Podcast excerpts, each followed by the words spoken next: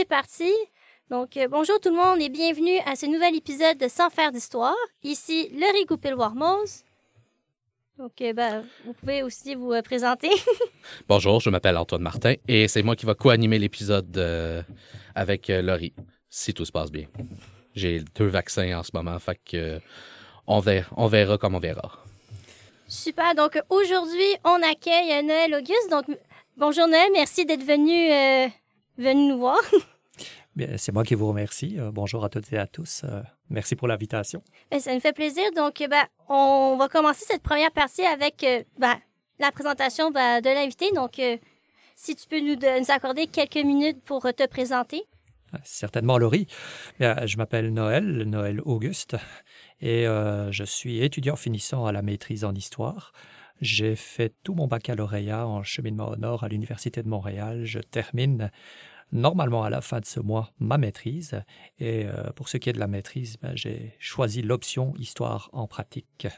Puis, euh, ben, pourquoi tu t'es euh, pourquoi tu t'es inscrit à ce programme, donc en histoire en pratique? L'histoire en pratique. En fait, on a trois choix possibles quand vient le temps de faire la maîtrise. Ça va être l'option recherche, ça va être l'option enseignement au cégep, mais ça peut également être l'option histoire en pratique. La raison pour laquelle j'ai choisi cette option un peu particulière, c'est que euh, j'ai décidé de faire un peu l'impasse sur tout ce qui relève de, de l'enseignement, que ce soit la recherche universitaire ou que ce soit l'enseignement au cégep, euh, ou même que ce soit l'enseignement tout court, parce que pour être enseignant, par exemple, au secondaire, ici, ça ne demande pas une formation en histoire, ça demande une formation d'enseignant en sciences sociales. Donc, euh, ayant été infirmier pendant 27 ans, je pense que j'avais assez donné jusqu'à présent euh, au niveau du social, euh, suffisamment que pour ne pas me diriger vers l'enseignement. Super. Puis aussi, qu'est-ce que tu fais dans le cadre de ta maîtrise, donc spécifiquement en histoire en pratique?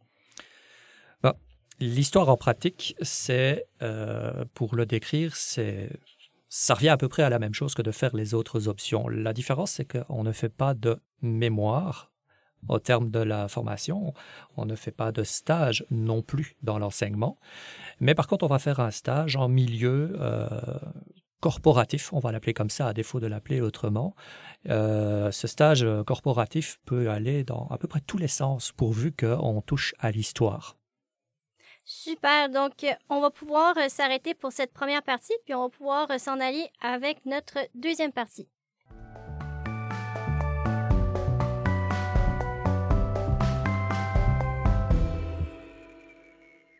C'est parti. Donc, pour euh, cette deuxième partie, donc là, tu nous as parlé que tu devais faire un stage. Puis, euh, euh, est-ce que tu peux nous parler où est-ce que tu as fait ton stage? On pourrait commencer par là? Euh, Mon stage, je l'ai effectué chez Hydro-Québec. Euh, c'était pas le, le choix initial, c'était un plan B, mais c'est un plan B que j'ai trouvé assez exceptionnel, je dois bien avouer. Ah, super. Puis, qu'est-ce que tu devais faire chez Hydro-Québec? Chez Hydro-Québec, il y avait un mandat principal qui a été décidé euh, entre moi et puis la personne qui me recevait chez Hydro-Québec, à savoir euh, Madame Alexandra Lemercy, qui est euh, conseillère en recherche scientifique et responsable du patrimoine. Et ce mandat principal, c'était de euh, faire la rédaction de ce qu'on appelle le cahier du patrimoine de la centrale des Rapid Farmers. Hydro-Québec propose depuis plusieurs années ce qu'on appelle un cahier du patrimoine, qui est un document qui oscille entre 12 et 20 pages, qui relate euh, d'un point de vue historique et patrimonial euh, l'histoire de certaines euh, infrastructures qu'ils ont chez eux. Par exemple, on a la centrale de Rivière-des-Prairies, la centrale de Beauharnois ou la centrale de Carillon. On a également la centrale de Première Chute en Abitibi et on a l'aménagement Robert Bourassa du côté de la baie James. Euh, on a également fait un cahier du patrimoine sur l'édifice Jean Lesage, qui est euh, le siège social euh, qui se trouve à Montréal. Est-ce que tu peux parler un peu de, du cahier de, de patrimoine? Donc, c'est qu'est-ce qu'il y avait, qu'est-ce que tu as fait dedans? Il s'agit de faire toute la rédaction, en fait, euh, toute la recherche historique, toute la rédaction, toute la mise en page de, euh, ce petit ouvrage. On ne va pas appeler ça un livre, on va appeler ça une brochure plutôt. Euh, donc, c'est tout un travail de production livresque qui doit être fait.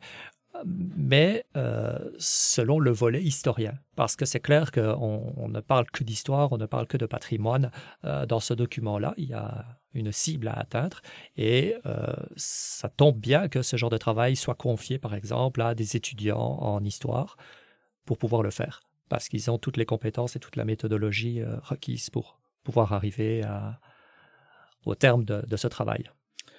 Euh, moi, je voulais te demander, euh, moi je connais la réponse parce que je t'ai posé la question euh, avant l'entrevue, mais pour nos auditeurs, j'aimerais mentionner que tu m'avais parlé comme quoi tu faisais partie d'une sorte de comité, une sorte d'équipe. est-ce que tu peux nous dire exactement comment est-ce que ça fonctionnait pour, que nos auditeurs puissent se donner une idée? J'ai été intégré à l'équipe de développement durable.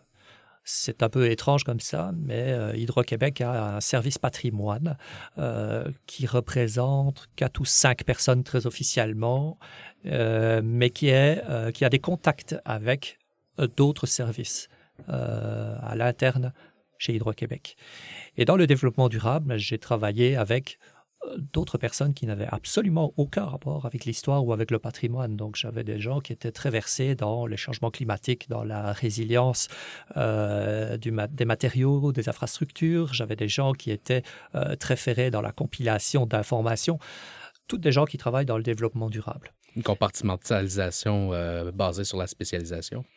Ben, ils sont en tout cas tous spécialisés d'une manière ou d'une autre et très complémentaires de manière à, à remplir la mission qui est la leur au sein d'Hydro-Québec, à savoir à euh, s'assurer qu'il y ait un, lendemain au sein d'Hydro-Québec et un lendemain un peu meilleur que celui que nous promettent les changements climatiques. D'accord. Tu peux continuer, Laurie. Super. Puis, pour revenir un peu aussi à, à la brochure que tu as faite, donc, c'était quoi un peu ta méthode de recherche? Est-ce que tu avais une méthode de recherche historique dans le fond? Ou si oui, bah, c'était quoi un peu euh, tes étapes? Donc, comment tu en es arrivé à créer à l'aide des, euh, des autres personnes aussi pour créer cette brochure-là? Euh, dans ce travail que j'ai effectué, il y a deux choses. la première chose, c'est que c'est de la gestion de projet avant toute chose. Il s'agit de d'écrire un document, une brochure, dans lequel il y a toute une série d'informations historiques, patrimoniales, euh, iconographiques également. Euh, mon travail à moi, c'était de euh, finaliser une brochure qui pouvait faire suite à celle qui avait déjà été produite. Donc, pour ce faire, il a fallu d'abord que je vois qu'est-ce qui a déjà été fait pour les autres brochures, comme pour celle de Beauharnois ou de Rivière des Prairies, par exemple. Il a fallu que je relève le nombre de pages, à peu près le nombre de mots que l'on pouvait avoir dans une brochure, euh, quel type d'iconographie, combien euh, aussi euh, de, photographies, soit contemporaines, soit du passé qu'il y avait à l'intérieur, de manière à pouvoir offrir moi-même un cahier du patrimoine qui avait du sens par rapport à tout ce qui a été fait. Ça, ça faisait partie de la gestion de projet, de savoir où je m'en allais avec ma recherche historique. Parce que ça, c'est la deuxième partie, c'est donc tout ce qui concerne la recherche historique. Il a fallu que je me penche sur euh, des documents d'archives pour pouvoir aller chercher toutes les informations relatives à la centrale des Rapid Farmers. Et puis là, ben, on parle d'un travail très traditionnel pour un historien, à savoir rentrer dans les archives, ouvrir des boîtes, ouvrir des dossiers, lire, lire, lire et lire encore, relever de l'information, euh, jusqu'à obtenir tout ce dont on a besoin. Euh, ce qui est important de savoir aussi, c'est que j'avais une relative liberté quant à ce que j'allais, euh, quant à la manière dont j'allais écrire. Donc, il a fallu aussi que je trouve un thème relatif à la centrale de Rapid Farmer, euh, une, narration également qui allait avec. Donc, c'est signé de mon nom au final, ce travail. En tout cas, j'espère quand il sera publié. Euh, mon nom sera toujours à, la fin de, de la brochure. Mais toute l'idée globale, en fait, de, cette petite brochure sera la mienne. Wow! Puis, oh, pardonnez-moi. Puis aussi, tu avais dit donc euh, dans, dans les donc tu es allé dans les archives, puis tu es allé regarder donc tu es allé regarder dans les archives et tu as creusé. C'était quoi euh, tes sources dans le fond? Qu'est-ce que tu as pu euh, dénicher? Aux archives d'Hydro-Québec pour la centrale de des Rapid Farmers, Petite parenthèse à ce sujet-là, la, centrale de Rapid Farmer a été construite entre 1926 et 1927. Ça a pris à, peine plus d'une année pour la construire. Et c'est une société euh, euh, privée qui a construit cette centrale, la Gatineau Power Company. Euh, tous les documents d'archives que l'on a de l'époque de la construction sont en anglais. Oh, OK. C'est ça. Parce Ça que a représenté un défi pour toi? Ça a représenté un défi certain parce que jusqu'à 1944, année de création officielle d'Hydro-Québec, toutes les centrales euh, qui étaient construites au Québec l'étaient par les gens qui avaient les moyens économiques et financiers de le faire, à savoir l'élite économique et financière qui était anglophone principalement. Donc, énormément de centrales, Rivière des Prairies, Bois-Arnois, euh, Rapid Farmer, Chelsea, Pogan, toutes ont été construites par des sociétés anglaises, c'est pas le terme juste, mais euh, en tout cas euh, anglophones. Donc tous les documents sont en anglais, c'est un premier challenge. Ensuite, dans ces documents-là, ben, on peut trouver quantité de choses. Il y a des documents qui sont relatifs à la construction à proprement parler, le financement, euh, le- l'engagement du personnel éventuellement sur le chantier. Donc, on peut se retrouver avec beaucoup d'informations qui vont euh, du plus financier jusqu'au plus technique. J'ai même pu voir les plans euh, de la construction, les élévations. Euh, c'est quand même assez impressionnant. Pour ceux qui aiment euh, l'odeur du vieux papier, les archives, c'est c'est l'endroit où il faut aller. Ainsi que les secrets, je présume? Pas de secret vraiment, dans le sens où euh, les archives d'Hydro-Québec sont euh, ouvertes, à, ouvertes à tout qui souhaite euh, les consulter. Oh. C'est une particularité chez Hydro-Québec. Ils sont en possession de leurs archives. Normalement, pour une société d'État ou pour tout ce qui relève de l'État, les archives sont versées à la euh, BANQ, Bibliothèque et Archives nationales du Québec. Mais il y a une clause dérogatoire euh, qui permet à Hydro-Québec de garder ces archives-là moyennant le fait qu'elles soient euh, conservées en bon état et disponibles au grand public. Donc du lundi au vendredi, si vous souhaitez aller consulter les archives, il suffit simplement de prendre un rendez-vous, de dire ce que vous souhaitez, et puis vous serez reçu, et puis vous pourrez voir ce que vous souhaitez.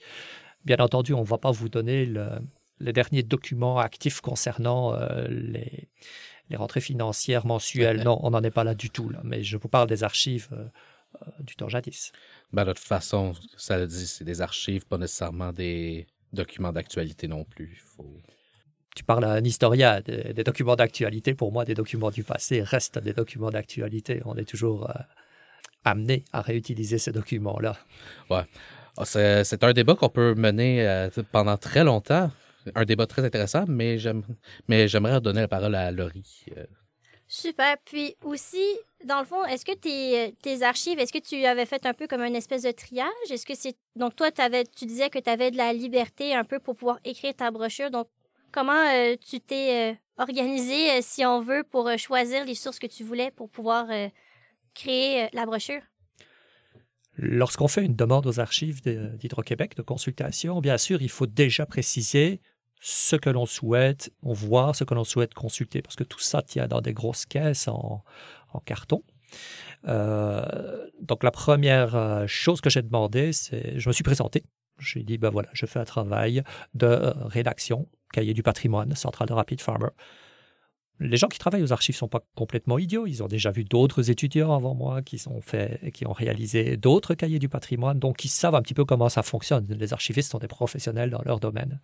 Et donc, ils m'ont fourni une liste de euh, toutes les boîtes, tous les documents relatifs à la centrale de Rapid Farmer. Et puis, ils m'ont demandé de faire un choix euh, dans ces boîtes-là.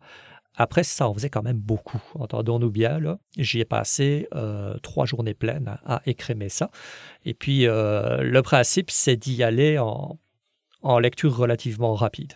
Donc, il faut pouvoir trouver les informations nécessaires à la rédaction de ce cahier du patrimoine. Mais quand on a une idée euh, déjà relativement bien précise de ce que l'on veut, ben, dès qu'on voit un document qui nous intéresse, je prendre un exemple ici, il y avait un dossier qui reprenait euh, tous les coûts et tous les matériaux envisagés en termes de, euh, poids, en termes de, volume, en termes de quantité, et puis les, coûts associés à ça.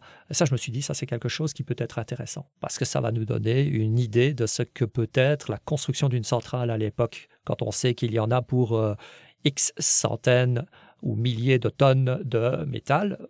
Ça donne une information et au final de pouvoir avoir le coût de la construction totale de la centrale ou estimé, ben, c'est pas mal comme information, je pense, pour un cahier du patrimoine euh, d'Hydro-Québec. Wow, super. Puis, donc, donc euh, le projet que tu avais fait, donc ce cahier-là, est-ce que ça, ça fait, fait partie de, de ton stage? C'est mon stage, en fait. Et ça, c'est le mandat principal que j'avais à faire. Donc, le mandat principal, c'était mhm. la rédaction du cahier du patrimoine de la centrale des Rapid Farmers. En parallèle de ça, bien entendu, euh, vous le savez toutes et tous, hein, quand on est historien, là, se concentrer huit heures d'affilée exactement et précisément sur le même travail, c'est un peu difficile. Donc, on se donne des breaks et on fait autre chose, parfois sur le côté. J'avais des mandats secondaires qui m'avaient été euh, confiés et puis j'ai même eu des mandats ponctuels, inopinés, qui sont arrivés également, qui m'ont été euh, proposés par Alexandra Lemarcy et qui m'attelaient à, à d'autres travails de recherche éventuellement. Est-ce que tu pourrais nous parler un peu plus de ces mandats-là? Donc, qu'est-ce que, qu'est-ce que tu devais faire? Ça a duré combien de temps? Oui, bien sûr. Les, mandats secondaires, en fait, il y avait un mandat secondaire principal qui devait m'occuper un peu pendant euh, toute, euh, toute, la durée de mon stage, donc tout l'hiver 2023.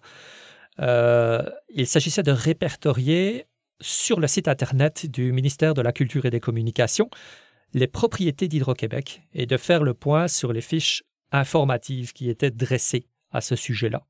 Donc, prenons un exemple. Si vous allez sur euh, le site Internet, le, répertoire du patrimoine québécois, ben, vous allez trouver la centrale de Beauharnois. Et puis, cette centrale de Beauharnois, on a des informations sur les années de construction, qui a construit, dans quelles circonstances, euh, quelle a été toute son histoire au global.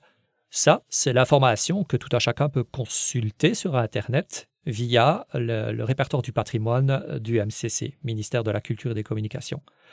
Ce que l'on n'avait pas chez Hydro-Québec, c'était la liste de euh, le lien qui euh, pouvait se faire entre les propriétés d'Hydro-Québec répertoriées par le MCC et savoir à quel point les fiches étaient remplies, adéquatement remplies ou pas remplies du tout.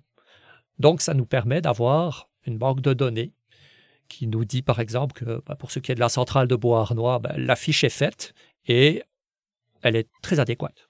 Donc, on ne va pas proposer un coup de main éventuellement pour dresser cette fiche-là. Mais pour d'autres bâtiments patrimoniaux, ben, ça pêche un peu par manque. On n'a pas d'informations relatives, les fiches n'ont pas été faites ou on n'a pas le temps, on n'a pas le personnel pour le faire, ou pas accès aux informations, que sais-je.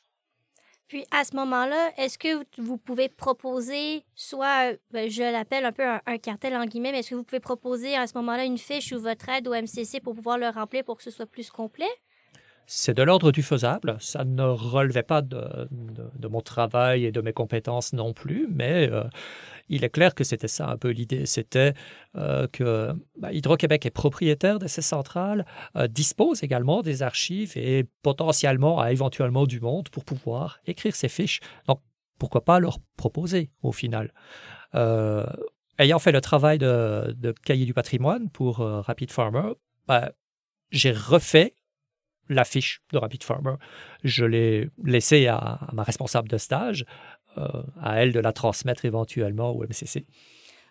Ah, d'accord. Puis, pour euh, revenir encore une fois bah, à, ton stage, donc j'imagine que par la suite, ton stage, tu devais écrire euh, un document ou j'imagine, je ne sais pas si c'est un essai que ça s'appelle ou tu devais faire un résumé de, de ton stage. Est-ce que tu peux en parler un peu? Ça, c'est effectivement la deuxième partie euh, de l'option histoire en pratique. Euh, on n'écrit pas de mémoire. Ce n'est pas une recherche à proprement parler. La recherche, je l'ai fait dans le cadre du cahier du patrimoine. Euh, mais par contre, on a un essai à rédiger qui est de l'ordre de 40 à 50 pages. Dans cet essai-là, on va devoir se livrer un petit peu soi-même. La première partie est une partie relative au stage à proprement parler c'est quoi la transition entre le milieu universitaire et le milieu professionnel? Quels sont les points euh, qui, euh, qui font le lien entre ces deux milieux-là Donc, on, se livre un petit peu sur notre expérience du stage à proprement parler. Je regarde ici, peut-être, je vais peut-être réouvrir euh, cette feuille-là. Donc, on, peut voir ici des informations relatives à la mobilisation des connaissances théoriques, par exemple, à partir du moment où on passe dans le milieu pratique. Qu'est-ce qui change? Comment doit-on pratiquer? Euh, Le savoir-être, le savoir-faire également. on n'est plus étudiant à ce moment-là. Même si c'est un stage étudiant, entendons-nous bien, on fait partie d'une équipe et puis on est un professionnel comme les autres. Vous n'êtes pas diplômé, mais vous êtes pas mal sur le bord de l'air. Donc on s'attend à ce que vous fassiez un travail euh, d'une certaine qualité.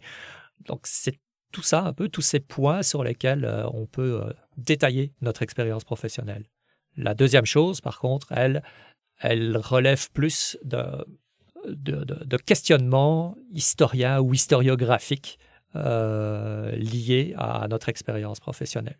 Donc, on nous demande de poser une question d'historien au milieu dans lequel on a évolué, à savoir Hydro-Québec. Puis, donc, toi, dans le cadre de ton stage, quels ont été euh, le ou les questionnements que tu t'es posés? Ça n'a pas été la partie la plus facile pour moi, mais j'ai essayé de, de faire un travail relatif au rôle de l'historien au sein d'Hydro-Québec. Donc, euh, j'avais. Euh, il fallait absolument dégager des, des, voies de réflexion alors à ce moment-là. Et puis, bien entendu, ça a tourné autour de la notion de patrimoine, qui est toujours un objet de débat actuellement. Euh, ça a tourné également au niveau de l'identité et au niveau de, de la culture. Euh, il y a l'aspect environnement, histoire environnementale, que j'aurais peut-être euh, abordé également. Mais bon, pour l'instant, j'en suis encore toujours au, choix, à faire un tri dans, dans, ces choix-là. Ah, d'accord. Puis, est-ce que c'est parce que si tu te fais un tri, parce que sinon tu te dis, ah, j'en aurais trop à dire, ou c'est euh, ou c'est pour autre chose? On est limité dans, le nombre de pages, bien entendu. Une, des cibles, c'est quand même de faire le travail qu'on nous demande dans le nombre de pages imparties, bien entendu. Euh, il y a moyen d'écrire un livre de 300 pages sur Hydro-Québec et puis sur euh, toutes ces notions de patrimoine, toutes ces notions d'identité, toutes ces notions de culture. D'ailleurs, certaines personnes ne se sont pas gênées pour le faire. Euh, ce ne sera pas mon rôle à moi cette fois-ci. Ah, ah, c'était un petit peu ma question, euh, à savoir euh, est-ce que tu avais l'intention et si oui ou non tu avais le pouvoir euh, de rédiger un tel ouvrage de 300 pages? non, en fait, je suis pas. Si j'ai choisi l'option histoire en pratique, c'est parce que je ne me sens pas non plus l'âme d'un chercheur. l'option histoire en pratique ne, ne permet pas d'aller en doctorat par la suite. Vous pouvez le faire si vous choisissez enseignement au cégep ou option recherche, mais pas pour l'option histoire en pratique. Je suis un peu terre à terre là-dessus. J'avais plus dans l'idée de, me trouver un emploi en milieu corporatif quelconque plutôt que de poursuivre une carrière dans, dans la recherche. Mais d'une certaine manière, on pourrait presque le voir aussi que c'est une autre, un autre point de vue d'être un historien puisque tu fais un peu de l'histoire. Bon, comme le nom l'indique, histoire en pratique, mais tu es un peu un historien, mais le sur, sur place. Est-ce que tu pourrais le voir un peu comme ton rôle qui est de partager ou de vulgariser un peu l'information au public? Oui, en fait, ça fait partie des points que j'aurais abordés avec euh, le rôle de l'historien. Euh, dans cet essai, le rôle de l'historien, on, doit en parler, on doit en traiter, on doit en débattre au travers du stage, au travers d'Hydro-Québec. Donc, c'est clair qu'en ma qualité d'étudiant en histoire, de stagiaire, j'ai agi, j'ai pensé, j'ai euh, en qualité d'historien, et donc, bien sûr, je vais aller chercher des, sujets euh, toujours euh, abordables par l'historien, traités par l'historien. Et ici, il ne s'agit pas d'être grand public, parce que cet essai est quand même destiné à être lu par euh, des professeurs de l'Université de Montréal pour valider un travail universitaire de maîtrise. Mais d'un autre côté, ma foi, pourquoi pas, je vais dire. Dans les rôles de l'historien, la vulgarisation scientifique est à mes yeux quelque chose de, capital. Donc, des problèmes complexes envisagés sous l'aspect euh, de l'historien devraient pouvoir être euh, diffusés auprès du grand public et compris par le grand public également. Parce qu'aussi, on en avait discuté, par exemple, avec Antoine dans un, épisode précédent.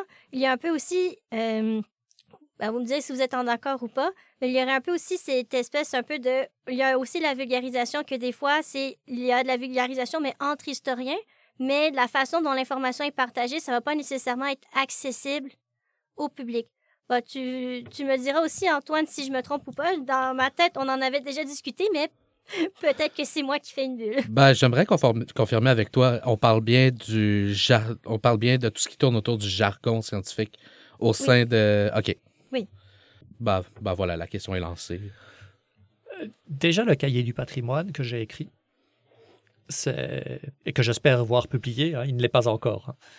Euh, ils peuvent l'oublier s'ils le souhaitent également. Moi, j'ai fait le stage. Là. Après, ils, font ce qu'ils veulent avec ces documents-là. Ça ne t'appartient plus. Ça ne m'appartient plus, effectivement. Mais ce cahier du patrimoine, c'est de la vulgarisation historique. C'est-à-dire qu'il doit être lu par un maximum de personnes. Donc, il a fallu que je choisisse euh, le vocabulaire utilisé, les sujets abordés, de manière à ce qu'un maximum de personnes puissent lire ça et en retirer la substance qui se trouve à l'intérieur. Donc ce n'est pas un travail, c'est un travail d'historien, c'est un travail de recherche, mais au final, le résultat, c'est une information d'histoire scolaire. À savoir, ce sont des faits, des événements, des lieux, des dates. Mais il n'y a pas de grand, euh, de grand pelletage de nuages historiens dans ce document-là. Le pelletage de nuages historiens, ben, ce serait plutôt ce que je suis en train de faire dans mon essai pour l'instant, en me posant la question du rôle de l'historien au travers de ce stage d'Hydro-Québec. Donc, on peut voir que dans, cette même formation euh, d'option euh, histoire en pratique, ben, on a les deux volets qui sont présents. On a le volet extrêmement accessible auprès du grand public et on a le volet un petit peu plus, euh, je n'aime pas le mot, mais élitiste ou en tout cas universitaire du travail. la fine pointe des débats. Ben, tout à fait. Et donc, ben, sur ce, je vous propose qu'on prenne une petite pause, puis on va pouvoir reprendre en force pour la troisième partie qui va être les enjeux contemporains. Donc, on va pouvoir en parler un peu plus, euh, comme on avait commencé un peu les ébauches sur le rôle euh, de l'historien. Certainement. À tout de suite. À tout de suite. À tout de suite.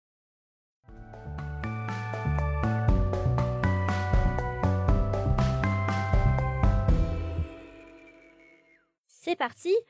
Et donc, pour cette troisième partie, nous allons pouvoir aborder les enjeux contemporains.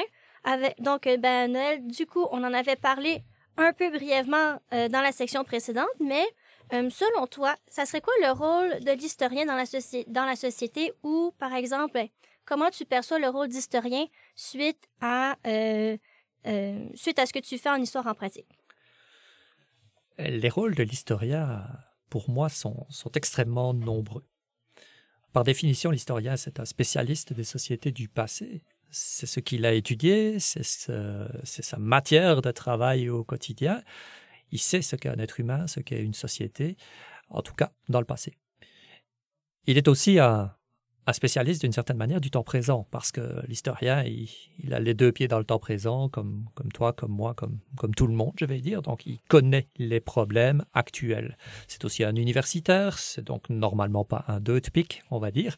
Et donc, fatalement, cette personne-là a quand même euh, des connaissances sociétales euh, relativement élargies euh, de par sa formation et de par le fait qu'il a simplement les yeux ouverts sur le monde.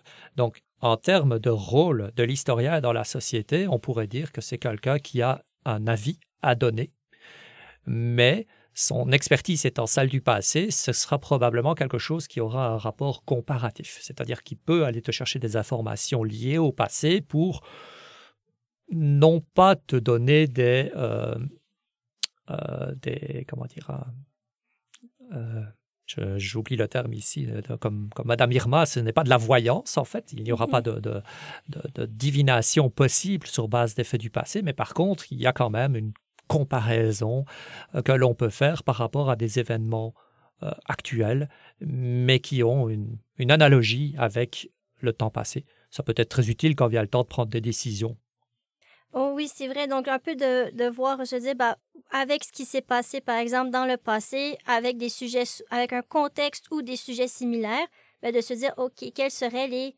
euh, possibilités, quelle est la meilleure décision à prendre dans euh, le contexte que nous sommes en ce moment.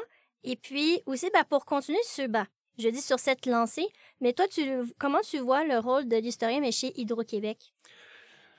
Euh, chez Hydro-Québec, ils ont tout le domaine du patrimoine, tous ces services de patrimoine qui nécessitent des gens qui sont un peu versés dans l'histoire.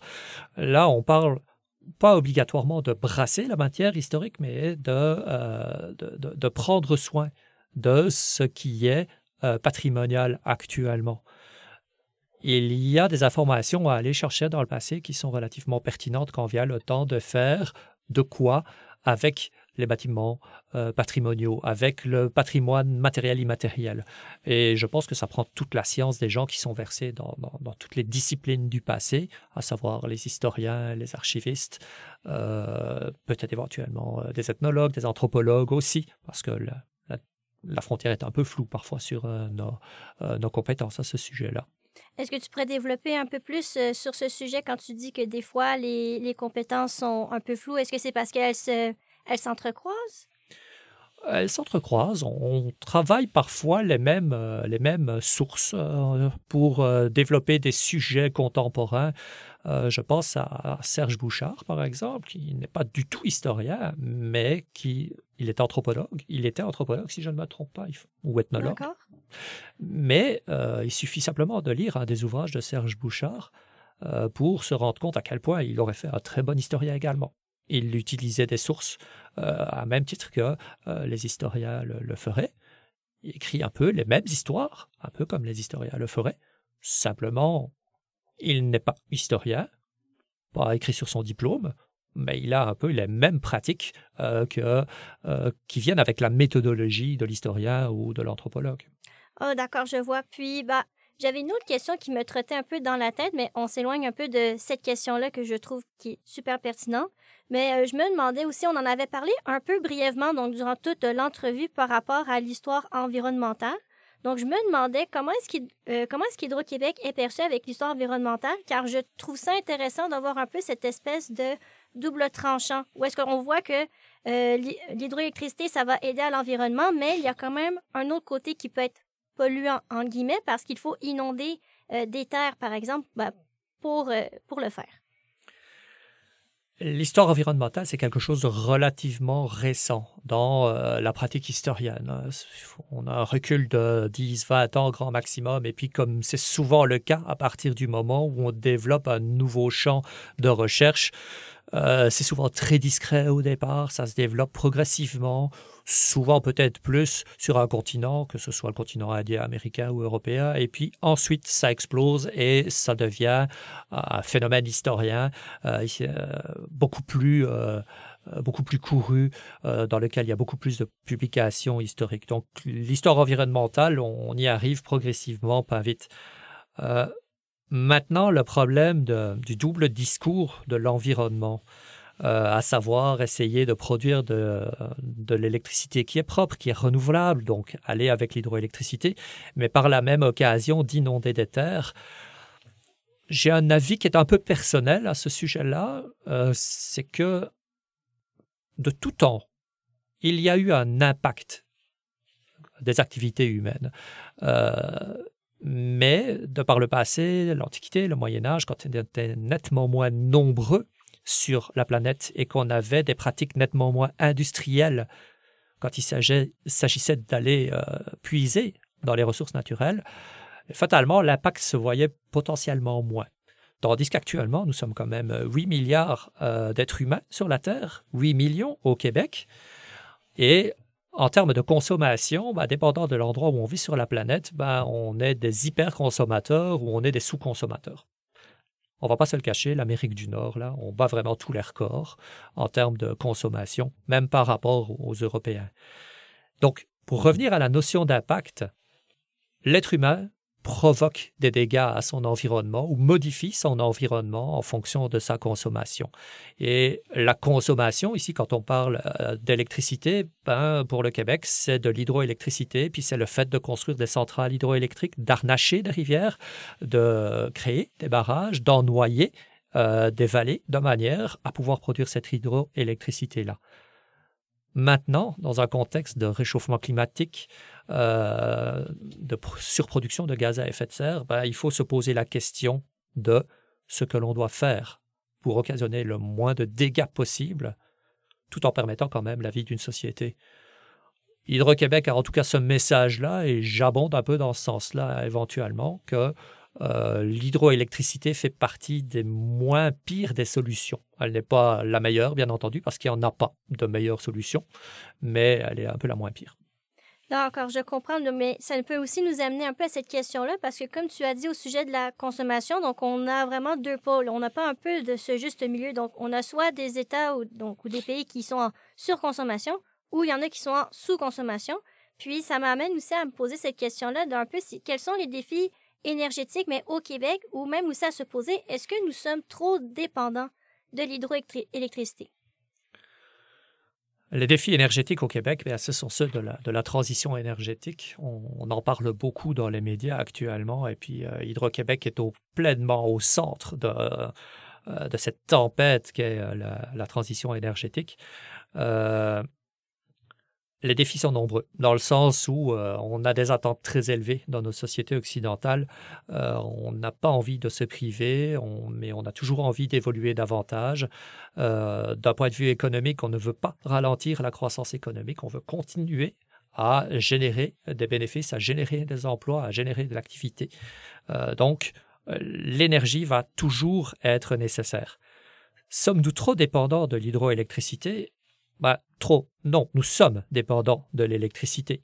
Où que nous vivions, l'énergie est importante. C'est ce qui alimente nos frigos, nos fours, nos micro-ondes, notre lumière, nos climatisations, notre chauffage.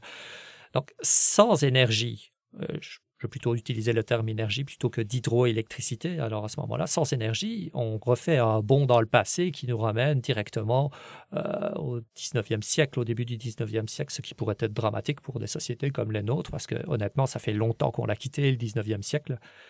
Et puis, euh, ce n'est pas une question de dépendance à mes yeux, ce serait plutôt une question de, euh, de consommation. Alors à ce moment-là, sommes-nous trop hyper consommateurs Ça, ça ne fait à peu près aucun doute pour moi. Puis, ben, quand tu voulais dire aussi par transition, eh ben, qu'est-ce que tu voulais dire par euh, transition énergétique? Donc, est-ce que c'est passer d'une énergie à une autre? Donc, est-ce que ça serait, par exemple, de passer de euh, l'énergie du charbon à l'hydroélectricité, par exemple? Est-ce que c'était ça que tu voulais dire?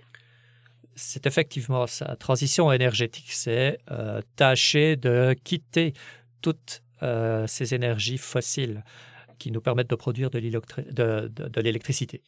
Euh, on peut y aller avec euh, du diesel, on peut y aller avec du gaz, on peut y aller avec du charbon, on peut y aller avec euh, quantité de choses, je vais dire, les énergies fossiles, pour produire de l'électricité. C'est relativement bon marché encore maintenant, dépendant de l'endroit où on vit, c'est plus problématique. Aux États-Unis, c'est moins pire, par exemple, qu'en Europe, où on subit de plein fouet la guerre entre l'Ukraine et la Russie, et où le prix de, du gaz est prohibitif presque. Mais cette transition énergétique-là, c'est de terminer une bonne fois pour toutes avec ces énergies fossiles pour passer à des énergies qui sont à la fois propres et renouvelables et idéalement fiables. Quand je dis idéalement fiable, ben la seule qui soit idéalement fiable, c'est l'hydroélectricité. Tant qu'on aura de l'eau dans nos rivières et dans nos lacs, on produira de l'hydroélectricité comme on le fait depuis le début du siècle passé.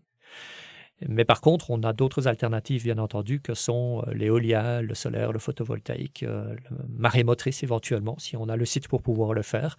Euh, donc, on a quand même du choix. Même le nucléaire, au final, reste un pas pire choix dans ces circonstances parce que même si on a des problèmes liés à l'exploitation pour obtenir notre matière première, qui est l'uranium, et un problème de gestion des déchets qui sont radioactifs pour encore de longues et longues années, on ne produit pas de gaz à effet de serre avec une centrale nucléaire. Mais par contre, on, a la crainte de l'accident nucléaire, de la fuite et puis euh, euh, du vol éventuellement de ces matières-là qui peuvent euh, servir à faire des bombes sales en termes de terrorisme. Donc il y, a toujours une crainte liée à l'énergie nucléaire. Donc, ah, donc je comprends. Donc c'est un peu, il y a toujours, il y a toujours un risque qui est assez conséquent dans le fond.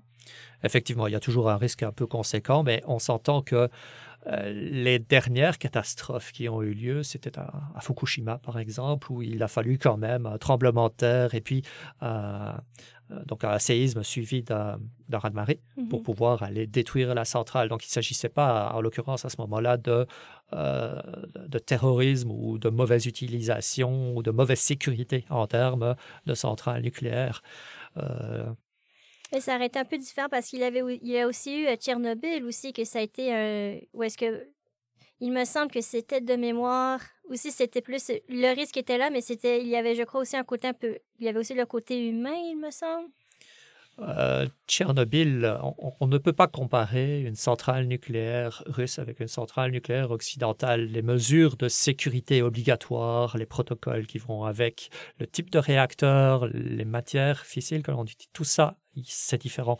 Donc, euh, il y a un contexte bien particulier avec Tchernobyl qui fait que ce genre d'accident-là n'a pas eu lieu en Occident et ne devrait pas avoir lieu c'est quand même intéressant chez l'être humain de savoir que, quelle que soit l'activité, je vais dire, qu'il va euh, envisager, produire de l'énergie grâce à une centrale nucléaire, faire voler un avion avec des passagers à bord, c'est toujours lié aussi à une notion de risque qui va avec.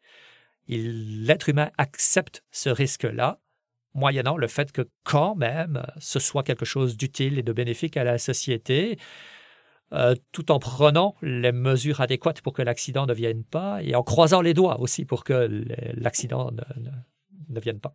D'accord, je vois. Puis j'avais aussi une autre question par rapport à, si on revient encore à la consommation. Euh, Penses-tu qu'il y aurait des alternatives ou des trucs pour diminuer un peu notre consommation en énergie, que ce soit soit en hydroélectricité ou d'autres euh, d'autres énergies? Oui, bien entendu, il y a des moyens de, consommer moins. Euh, le chauffage, la climatisation ont parfois tendance à être poussés un petit peu trop, de manière trop intense dans certaines maisons. Euh, l'éclairage est un grand classique. Euh, en qualité de guide, euh, guide animateur chez Hydro-Québec à la centrale de Beauharnois et de Rivière-des-Prairies, on a l'habitude de dire que si tous les Québécois, et nous sommes 8 millions, nous éteignions en même temps une ampoule de 100 watts, une ampoule de 100 watts, c'est pas grand-chose. Mm-hmm. ce serait à peu près 16 groupes turbines alternateurs d'une puissance de 55 mégawatts qu'on arrêterait dans la centrale de Beauharnois.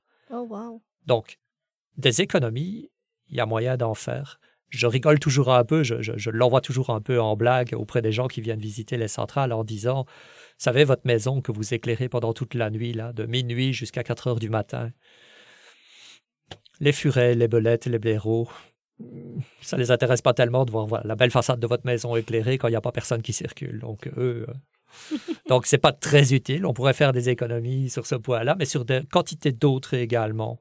Est-ce que tu as des suggestions ou est-ce que tu as euh, des exemples? Oui, oui puis non, c'est-à-dire que c'est d'être raisonnable. Euh, étant né en Europe, je n'ai pas connu le fait d'avoir une télévision dans le salon et puis une télévision dans chaque chambre d'enfant. On avait une télévision point final. Euh, tandis qu'ici, on a l'impression que dans, nos ultra-modernes solitudes, comme dirait Laurent Voulzy, bah, on dirait que chacun regarde la TV un peu de son bord, chacun dans sa chambre. Est-ce vraiment utile? Euh, parfois, simplement regarder la télévision ou faire une activité Internet sur euh, un jeu informatique, par exemple, techniquement, c'est faisable, mais on sait que ça gruge énormément plus d'énergie que de simplement regarder sur euh, un ordinateur ou, euh, ou à la télévision. Donc, y a, ce sont des petits gestes. C'est le principe du 1 plus 1. 1 plus 1, ça fait 2. C'est ridicule comme chiffre. C'est sans conséquence. Mais 1 plus 1 plus 1 plus 1 plus 1, il faut continuer comme ça longtemps, mais fatalement, à un moment donné, ça va avoir un impact. Il est clair que les grosses sociétés euh, industrielles hyperconsommatrices doivent veiller aussi à diminuer leur impact de consommation. Mais ça ne se fera pas sans nous, les petits consommateurs, qui avons aussi un, rôle important à jouer là-dedans. Et euh, souvent, ça commence par de l'éducation, l'éducation de ses propres enfants, à savoir que cette énergie, elle a un coût et puis elle a un impact en termes de production également. tout à fait, c'est vrai. Puis, bah, pour, arriver, pour revenir un peu, euh, pour euh, sauter, en guillemets, sur l'éducation, bah, j'avais une autre question pour toi. Euh, ça me faisait penser parce que je me demandais, selon toi, ça serait quoi l'héritage culturel et environnemental du Québec? On pourrait même aussi se demander quel serait l'héritage aussi euh, patrimonial. Comme tu en avais parlé euh, il, y a, il y a quelques instants aussi, que le patrimoine chez Hydro-Québec aussi, c'est important. Donc, je me demande un peu, qu'est-ce que tu en penses? Le patrimoine d'Hydro-Québec est énorme en patrimoine bâti, il y, a, des bâtiments, il y a des centrales, il y a des postes de départ avec des architectures exceptionnelles et puis euh, de la technologie parfois ancienne qui est conservée euh, dans ces centrales et qui est encore fonctionnelle. L'héritage culturel d'Hydro-Québec, lui aussi, est énorme, mais il est vraiment, on dirait, tu au Québec. On sait qu'il existe, mais personne n'en parle. Euh, Je vais essayer de vous expliquer ça dans, selon un fil de pensée qui est celui de mon travail. Le Québec, c'est 18% de lacs et de rivières, ce qui est énorme. Et on pourrait comparer ça à nos veines et à nos artères que nous avons dans un corps humain. C'est vital, ça permet la circulation, ça a permis le commerce, ça a permis la guerre, ça a permis les déplacements de population de pour de nombreuses raisons, avant même que l'homme blanc n'arrive euh, en Amérique du Nord. Les Premières Nations ont utilisé ces, ces autoroutes de déplacement à l'intérieur d'un continent où il n'y avait pas de route ou très peu de chemin. On part déjà de ce postulat-là. Le Québec, c'est ça. C'est un territoire d'eau. Ensuite, quand l'homme blanc est arrivé et puis que le commerce s'est implanté, que la circulation a augmenté au niveau des biens, on parle des fourrures, et là, ces, fleuves se sont, transformés, ces fleuves et rivières se sont transformés en rivières euh, qui, généraient un commerce énorme avec beaucoup d'argent, beaucoup de relations, bien entendu, entre Occident et puis Première Nation. Et plus seulement avec Occident et Première Nation, mais aussi colons qui se sont installés, colons qui sont finalement devenus bah, des Canadiens français. Canadiens français qui plus tard sont devenus des Canadiens tout court après euh, la, prise du Québec par euh, la couronne d'Angleterre. Donc il y a autour de ce territoire et autour de ces fleuves, de ces rivières, toute une dynamique humaine, toute une dynamique sociale, toute une dynamique économique, des échanges culturels fondamentalement qui se sont créés et qui ont fait évoluer toute une région on peut parler du Québec, mais honnêtement, on devrait parler de toute l'Amérique au complet, en fait. Hmm, d'accord, je comprends. Puis il y avait aussi, je me demande aussi si on continue aussi sur cette lancée. Est-ce que, comme tu dis, c'est un peu le patrimoine d'Hydro-Québec, c'est on a un héritage culturel, mais les gens n'en parlent pas. Est-ce que tu penses que ça serait parce que c'est intégré dans, dans l'identité nationale québécoise? Donc, est-ce que ça serait peut-être les gens se disent, bah, comme ça fait partie de nous, bah, on n'en parle pas parce que c'est comme un automatisme? Tout ce que je viens de dire à propos des Premières Nations, puis de, mm-hmm. la, période de la Nouvelle-France et puis du régime anglais, ben, c'est un peu la base. Ensuite, bien entendu, le, Canada a continué à évoluer et puis il y a eu d'autres événements majeurs qui se sont produits.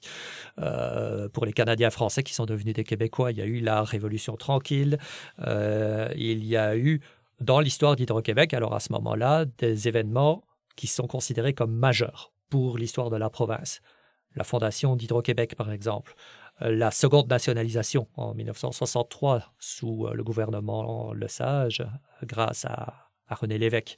Il y a eu tous ces chantiers de construction qui, euh, qui se sont échelonnés dans le temps. La construction de la centrale de Carillon, qui a été cette première centrale intégralement construite par Hydro-Québec avec intégralement du personnel canadien-français, francophone. Il y a eu le chantier de Manic 5. Ensuite, beaucoup plus tard, il y a eu euh, les chantiers de la baie James avec Robert Bourassa. Donc, tout ça, ce sont des événements qui sont connus dans l'histoire d'Hydro-Québec et qui sont aussi connus dans l'histoire du Québec tout court. À savoir, c'est enseigné à l'école, mais on dirait qu'une fois que c'est enseigné, c'est un peu comme la plupart des gens avec l'histoire scolaire. Là. OK, c'est bon, c'est check, c'est fait. On n'en tient plus vraiment compte. Mais ces événements sont des événements qui sont majeurs dans la constitution de l'identité québécoise et euh, fatalement avec la culture qui, qui, va avec ça. On, on, peut difficilement, on a tendance à dire que le, le Québécois euh, descend un peu du Canadien français qui est francophone et catholique. Mais on, on ne peut pas s'arrêter à ça. Il y a eu d'autres événements, et entre autres la révolution culturelle, qui fait qu'on a un peu laissé tomber le côté catholique, mais qu'on est encore très francophone. Mais Hydro-Québec apporte également, dans, par son histoire, euh, toute une tranche d'informations supplémentaires à notre identité. Donc, ben, comme tu l'avais aussi euh, mentionné, donc dans le fond, c'est un peu comme si on avait, euh, c'est toujours un peu des échanges culturels, mais qui continuent encore jusqu'à ce jour. C'est ça que tu me, tu me disais? Oui, en effet. Le, Québec que nous connaissons actuellement, ça obéit un peu à une stratification, hein, comme je l'ai dit un petit peu plus tôt. Hein. Première Nation, colon, premier Canadien français, régime anglais, et puis alors le, Québec à proprement parler. Euh, là maintenant, on est dans une nouvelle phase, il me semble, en tout cas au niveau euh, social, culturel, politique, économique, où même si on a terminé tous les chantiers de la baie James, ben, on pourrait potentiellement continuer à harnacher des rivières. On en parle. Michael Sebia, le nouveau président directeur général d'Hydro-Québec, a émis l'hypothèse que ce soit fait. Donc, on est toujours dans une phase où le Grand Nord est toujours en phase de colonisation par Hydro-Québec. Ça, c'est euh, Caroline Desbiens, si je ne me trompe pas. Euh, c'est bien ça, Caroline Desbiens, qui est euh, professeure titulaire à l'Université de Laval au département de géographie et qui est spécialisée dans la géographie autochtone, patrimoniale, historique et culturelle, qui, qui en parle très bien dans un de ses ouvrages, Puissance Nord, territoire, identité et culture de l'hydroélectricité au Québec qui touche à cette problématique-là. Actuellement, on n'en a pas terminé avec notre phase de colonisation hydro-québécoise du Nord. Par contre, les pratiques se sont améliorées. Quand on a construit euh, le barrage euh, et la centrale à Manicac, le barrage euh, Daniel Johnson, on n'a pas demandé l'avis aux Premières Nations. Quand est venu le temps de, la baie James, et puis qu'on a commencé à construire ce qui est actuellement l'aménagement Robert Bourassa, il y a eu des conflits avec les nations Cri et Inuit qui étaient sur place. Ça s'est terminé bien sûr avec la convention de la baie James et du Nord québécois.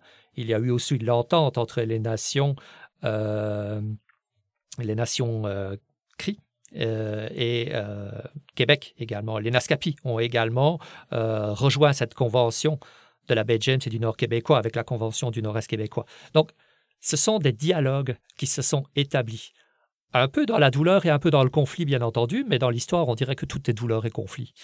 Mais c'est une amélioration. Et cette amélioration, on ne peut pas s'arrêter en chemin, c'est-à-dire qu'il va falloir continuer. De nos jours, quand Hydro-Québec procède à euh, des enquêtes pour voir ce qui est la faisabilité en termes de construction d'un euh, nouveau barrage, d'une nouvelle centrale. Mais ça se fait en collaboration avec les gens sur place. Et encore une fois, il faut garder bien présent à l'esprit qu'on essaye d'avoir de l'hydroélectricité en faisant le moins de dégâts possible à l'environnement. Le moins de dégâts possible, ça veut surtout dire que des dégâts, il va y en avoir. L'être humain s'accapare son environnement ou l'environnement des autres, dans le cadre des Premières Nations, pour parvenir à ces fins, à qui, est la nécessité de produire davantage d'énergie. Donc, fatalement, il va falloir mieux dialoguer, intégrer davantage euh, les communautés qui sont au nord, de manière à pouvoir s'installer dans, un, dans une durabilité d'échange. Il faut que on ne vole pas la ressource comme ça l'a été fait par le passé, mais il faut que ce soit un échange équitable. L'équitabilité, c'est vraiment la base en termes de développement durable à partir du moment où on s'adresse non plus à des gens à qui on veut coloniser le territoire, mais avec qui on veut être partenaire de l'utilisation et de, idéalement, de la bonne utilisation du territoire. Mais tout à fait. Puis euh, c'est vrai aussi, mais de aussi s'assurer qu'il y ait, comme tu dis, un équilibre, de pouvoir s'assurer que même s'il y a un échange de venir construire un autre barrage, mais par exemple de rendre aussi l'électricité aussi accessible, j'imagine, pour les gens aussi des Premières Nations, pour s'assurer que l'accès à l'électricité soit euh, équitable ou que tout le monde ait facilement accès aussi à l'électricité. Effectivement. Actuellement, pour ce qui est de, de toute la région qui, est, euh, qui appartient à la nation inuit, on a énormément de centrales thermiques qui sont opérationnelles, mais il faut savoir que ce sont des toutes petites communautés qui habitent là-bas, et puis le coût pour tirer des lignes à haute tension, jusque-là pour parfois quelques centaines d'habitants, Quactac c'est 400 euh, habitants si je ne me trompe pas, mm-hmm. ce serait tout simplement prohibitif. Ils payeraient le prix de ces pylônes et de ces lignes à haute tension euh, tirées sur 1500-2000 kilomètres et nous aussi, on aura un impact sur nos factures d'électricité. Donc pour l'instant, on est toujours aux centrales thermiques, mais on est en train progressivement de trouver des alternatives pour pouvoir produire une énergie euh, propre et renouvelable à ce moment-là et ne plus dépendre des énergies fossiles. Quactac maintenant bénéficie de panneaux solaires bifaces ainsi que de stations de stockage d'électricité produite, ce qui permet de diminuer d'un tiers la consommation de, diesel dans la centrale thermique. Et je pense que c'est à Inukjuak. Le nom m'échappe un petit peu, je m'en mm-hmm. excuse. très récemment, on a mis en service une centrale hydroélectrique. C'est Hydro-Québec qui l'a mise en service, mais dans un partenariat extrêmement serré avec les, autorités et les pouvoirs économiques locaux.